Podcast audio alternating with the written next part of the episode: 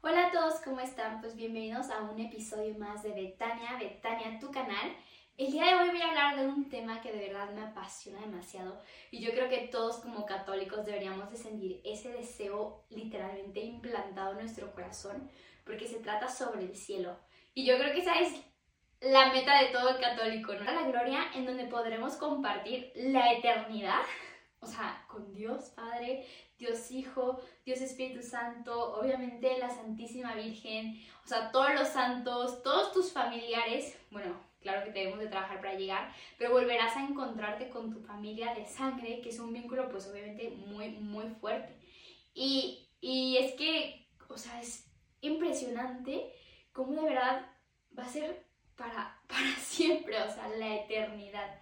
Entonces, pues bueno, antes de entrar a profundidad sobre este tema, pues quiero pedir al Santo para que podamos entender esta información y al mismo tiempo también trabaje nosotros, el Espíritu Santo, en ese deseo ardiente de ganarnos el cielo. Entonces, pues, en el nombre del Padre, del Hijo y del Espíritu Santo. Amén. Ven Espíritu Santo, llena los corazones de tus fieles y enciende en ellos el fuego de tu amor. Envía, Señor, tu Espíritu Creador y se renovará a la faz de la tierra. Oh Dios que has iluminado los corazones de tus fieles con la luz del Espíritu Santo Haznos seres a tus inspiraciones para gozar siempre bien y alcanzar tu compañía en el cielo. Por Cristo nuestro Señor. Amén. En nombre del Padre, del Hijo y del Espíritu Santo. Amén. Bueno, el día de hoy me voy a basar sobre la información de la Biblia, obviamente, del catecismo de la Iglesia y muy principal sobre Santo Tomás de Aquino, que él explica que el cielo se divide en tres partes. El cielo atmosférico, astronómico y el de la gloria nosotros como católicos, el que, en el que vamos a llegar, pues, Dios quiera, con su ayuda y con su gracia, va a ser el de la gloria, ¿no? Entonces es como el de la eternidad. Pero dentro del cielo está el astronómico y el atmosférico.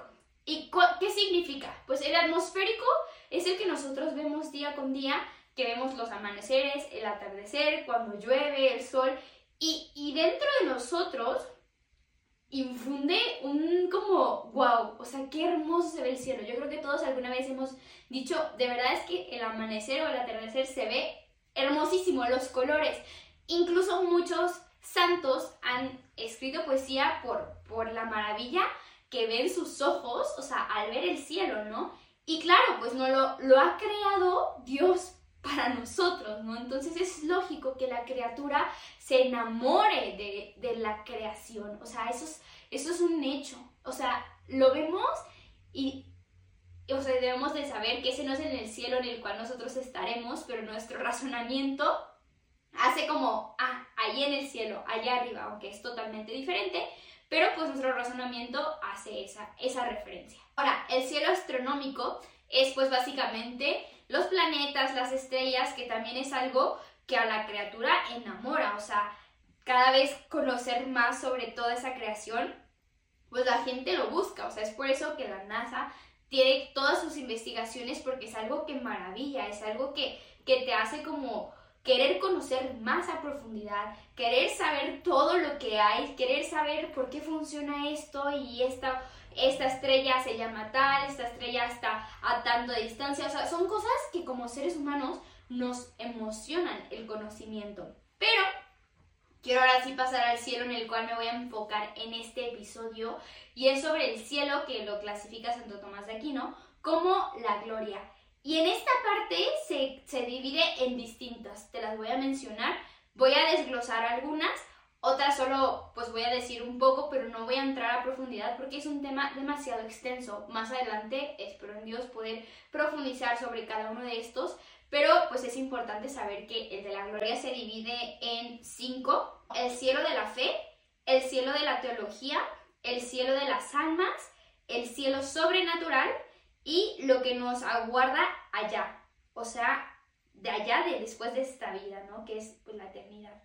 Y antes de pasar a profundidad a esto, me gustaría ver qué nos dice la Sagrada Escritura. O sea, si, si menciona que realmente hay una vida eterna o simplemente como que creemos y pensamos que hay una vida eterna. O sea, ¿cuál es la postura de la Sagrada Escritura y de la del catecismo de la iglesia en base a esto. O sea, ¿es un dogma o simplemente lo pensamos como esperanza de que va a haber algo más allá?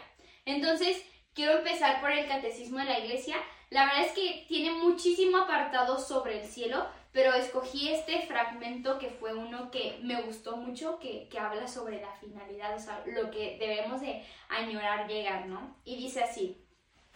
La Iglesia es una santa católica y apostólica, en su identidad profunda y última, porque en ella existe ya y será consumado al fin de los tiempos el reino de los cielos, el reino de Dios, que ha venido en la persona de Cristo y que crece misteriosamente en el corazón de los que le son incorporados hasta su plena manifestación escatológica. Entonces, todos los hombres rescatados por él, hechos en Él, santos e inmaculados en presencia de Dios en el amor, serán reunidos como el único pueblo de Dios, la esposa del Cordero, la ciudad santa, baja del cielo de junto a Dios y tiene la gloria de Dios. Y la muralla de la ciudad se asienta sobre doce piedras que llevan los nombres de los doce apóstoles del Cordero. Es que es que es hermoso leer esto, como de verdad Dios ha pensado en todo y es tan perfecto, aunque a veces nosotros queramos creernos más inteligentes en decir, ay, pero ¿por qué pasa esto? Hubiera sido mejor si hubiera pasado esto. No, es que Dios tiene, o sea, todas las fichas las va moviendo en el momento perfecto y adecuado porque Él conoce la finalidad de ese plan. O sea, cuando nuestros nosotros vemos algo, solo vemos lo superficial, no vemos lo profundo que puede llegar a pasar con el problema que estamos viviendo o con X situación, solo vemos lo superficial, como el me duele porque estoy pasando esto, pero tal vez a través de esa herida te acercas a Dios, tal vez a través de, de, de esa situación que estás pasando, conoces a Dios, o sea, son, son infinidad de cosas que no entendemos, pero Él las las tiene previstas para algo extraordinario. Y, qué hermoso saber que aquí dice, eh, entonces todos los hombres rescatados por Él, o sea, Jesucristo, verdadero Dios y verdadero hombre, ha bajado porque incluso la creación fue por Él, o sea, en la Biblia lo dice, fue por Él, por el Hijo. Y, y nosotros cómo lo recibimos, o sea, matándolo en una cruz, cuando Él venía a salvarnos. Entonces, todo esto, a raíz de su muerte, fue como se abre ahora sí las puertas del cielo, porque se habían cerrado, y se abren las puertas del cielo, llega la salvación. O sea, todos, ahí es el principio de ahora sí lo que Jesucristo vino a decir que iba a pasar a través de su muerte. Cuando se abre todo.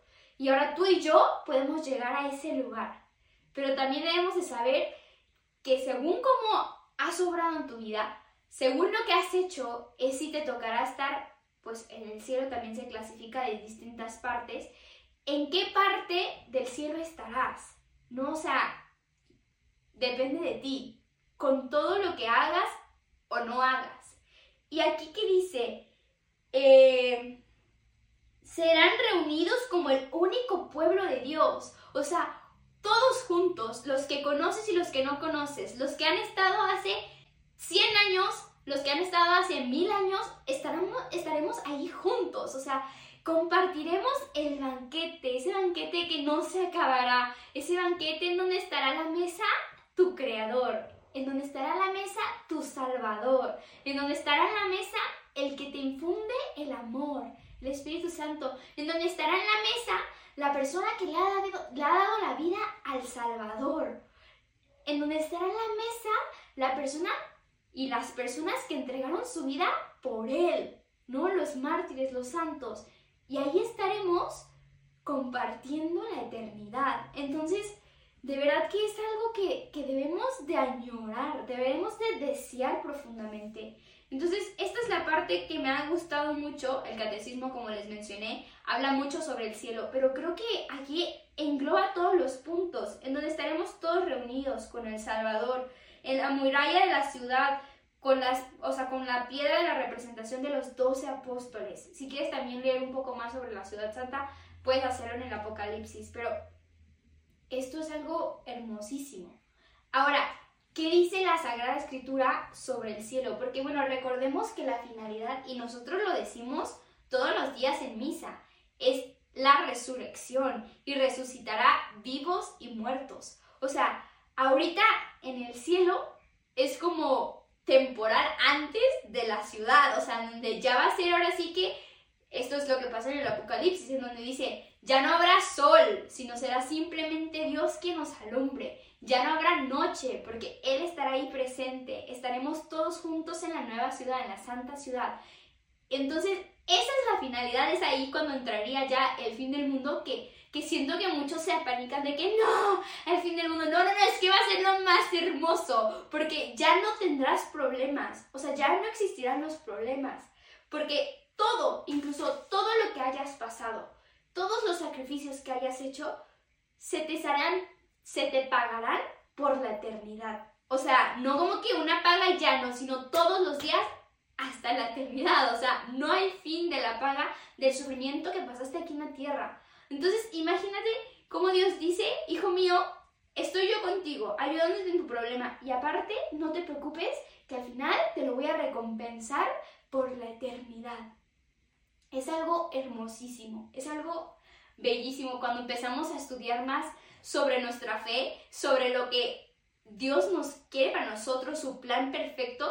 O sea, no hay manera de no enamorarse de todo eso. Entonces ahora, quiero enfocarme en dos puntos muy importantes sobre el cielo que he encontrado aquí en la Sagrada Escritura. Ustedes también lo pueden estudiar. De verdad, métanse a internet y pongan como pasajes que hablen sobre, sobre el cielo y busquen la referencia pues, de los padres apostólicos, de los santos, o sea, fuentes verdaderas y confiables que estén aprobadas por la iglesia. Y aquí he encontrado algo que, que yo creo que a veces es difícil de entender, pero mismo Jesucristo lo dice, ¿no? Y dice así, estoy en el Evangelio según San Mateo del 19 y es el versículo 14, dice, mas Jesús les dijo, dejad que los niños vengan a mí y no se los impidáis, porque de los que son como estos es el reino de los cielos.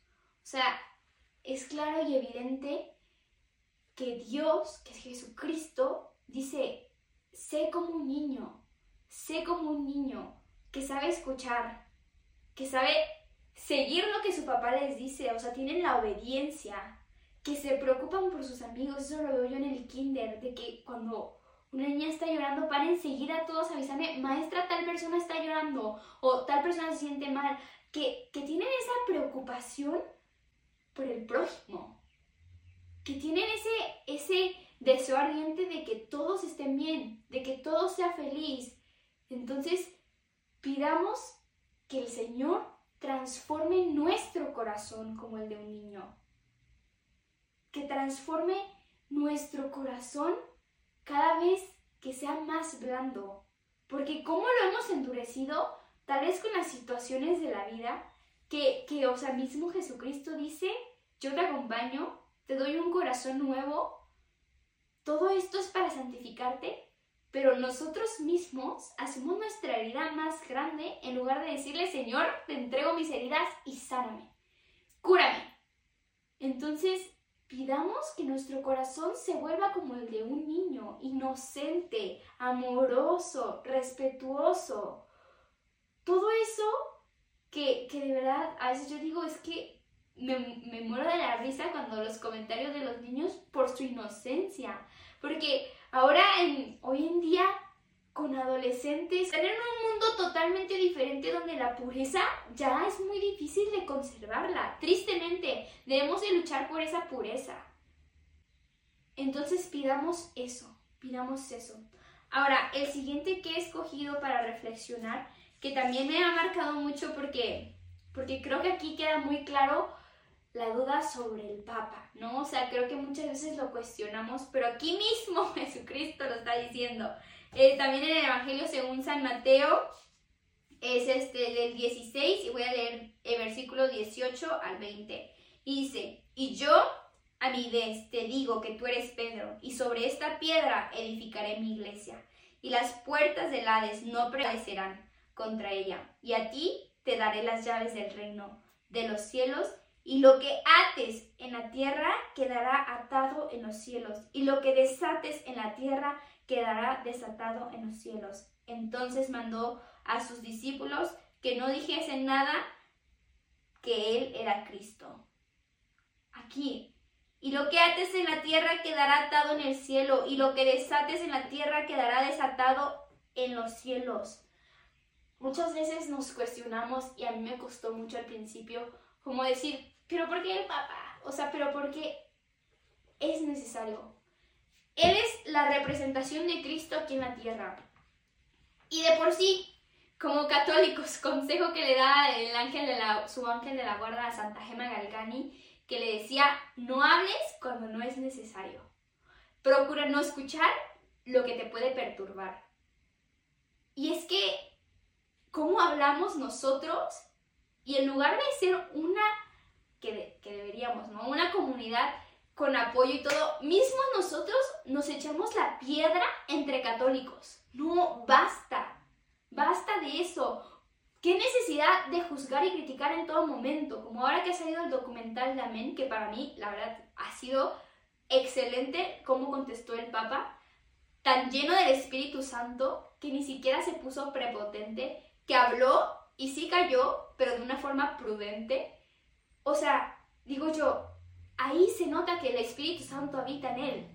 Y tantas personas que empiezan a comentar, ay no, es que hubiera dicho esto, ay no, es que hubiera dicho esto. O sea, no venimos a este mundo a darle gusto a nadie, venimos a seguir a Jesucristo.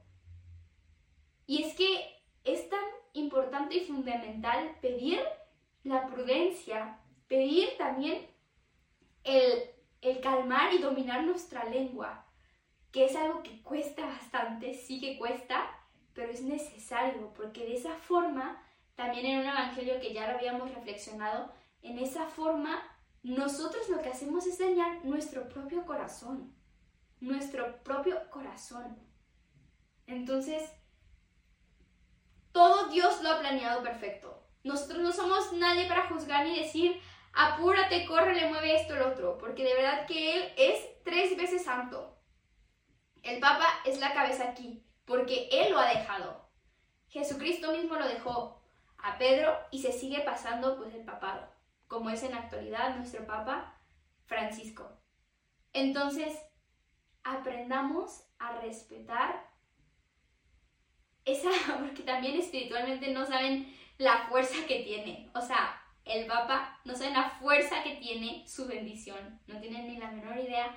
Yo lo he visto en exorcismos, lo he visto en medallas, la fuerza que tiene. Entonces, es y será la cabeza y la representación de Cristo aquí en la tierra, en la tierra.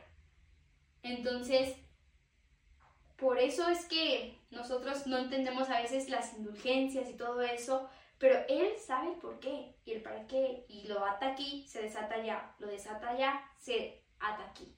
Entonces, comprendamos esa parte. Ahora, sobre el cielo, pero un poco sobre las revelaciones que han tenido algunos de los santos como es Santa Faustina Kowalska, que bueno, ella sabemos que también tuvo las visiones del purgatorio y del infierno, y, y están en su diario, lo pueden investigar, y son aprobadas por la iglesia también. Ahora, las revelaciones privadas no es dogma, o sea, es decir, puedes creerlo o no, eso no, si no lo crees, no significa que, que te vayas a condenar, ¿no? Pero los dogmas, o sea, ya son dogmas, ¿no? No hay que ser herejes de decir, no, es que yo no creo eso, no, o sea, eso sí es un dogma y es, o sea, necesario e indispensable creerlo, pedir la gracia para poder comprenderlo, pero las revelaciones privadas, o sea, no importa si no lo crees, pero la verdad es que sí fortalecen demasiado la fe, el corazón y la esperanza, la esperanza.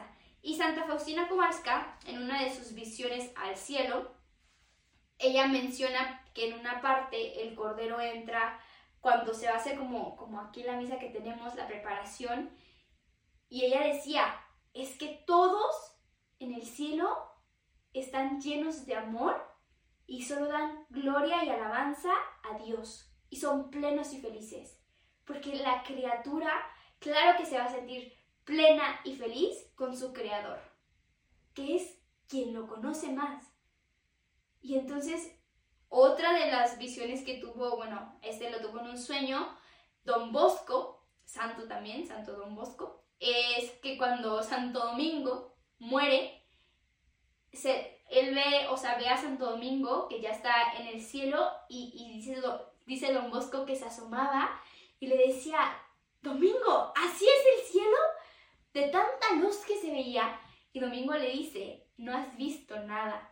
¿No? Entonces, claro que es un lugar con una luz, porque las personas que han tenido la gracia de ver esas visiones sobre Dios, sobre la Virgen, dicen, el sol es opaco comparado a la luz que te muestra. El, o sea, es totalmente opaco. Aparte, recordemos que el cielo que nosotros vemos, vuelve a lo mismo, no es el cielo en el cual nos encontraremos. O sea, es algo que ni siquiera podemos imaginarlo. O sea, nuestro cerebro no tiene para imaginarlo. Y muy importante saber que aquí, como sociedad, siempre, siempre clasificamos. Alta sociedad, pues este tal, este tiene poder, este no, este solo es empleado. O sea, siempre nosotros clasificamos porque queremos tener el control y el poderío de muchas cosas. Pero en el cielo va a ser totalmente diferente. Posiblemente en el cielo la persona que tú aquí creías que era un menso, un bueno para nada, va a ser la persona que esté más cerca de Dios. Y viceversa, ¿no? O sea, allá en ese momento, porque un santo también tenía, tuvo la visión de decir, bueno, pues estaba el rey, el rey, no recuerdo el nombre bien, pero sé que era rey segundo, y se estaba en el cielo y pero no se encontraba como se encontraba antes en la tierra, viviendo de rey, con lujos y todo. O sea, claro que estaba en el gozo, pero decía, pero había personas que eran, ahora sí que, sirvientes que estaban más arriba de él, o sea, experimentando más la, la gracia de Dios. ¿Por qué? Porque su corazón estaba humilde, su corazón estaba pidiendo al Señor la pureza, su corazón se preocupaba y anhelaba por cuidarse o sea, por no contaminarse. Entonces, qué bonito y qué bello saber que, que no importa aquí, o sea, lo que hagas en la manera material, sino en la forma espiritual. Porque como hablábamos sobre las tres etapas del ser humano, esta vida es la preparación para la siguiente. Y, y es hermoso saber que tenemos cada día la oportunidad de poder entregarle más a Dios, de poder subir un escalón más hacia el cielo, de poder poner un ladrillo más en el cielo, ¿no? En donde estaremos nosotros. Como estos santos, ha habido muchos otros santos que han tenido esa revelación sobre el cielo y hay otros que no han tenido esa revelación, pero sí el deseo, como Santa Teresita del Niño Jesús, que, que ella escribe, ¿no? El deseo tan grande que tenía de llegar al cielo y como le decía, Dios Padre, cárgame con tus manos como tu hija y súbeme al cielo, ¿no? Entonces, ahí es donde nosotros, porque luego tendemos a, decir, bueno, pues sí, pues ese santo tuvo esa revelación, pero pues yo no. No, pero lo que sí puedes tener es el deseo ardiente de llegar al cielo.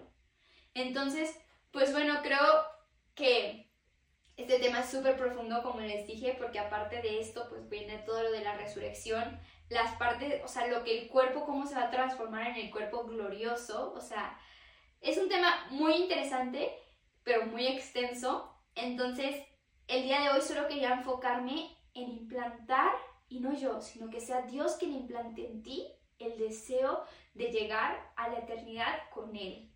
Y pues eso sería todo por el día de hoy. Que tengan un excelente viernes. Nos vemos, si Dios quiere, el próximo viernes con un episodio nuevo. Y pues nada,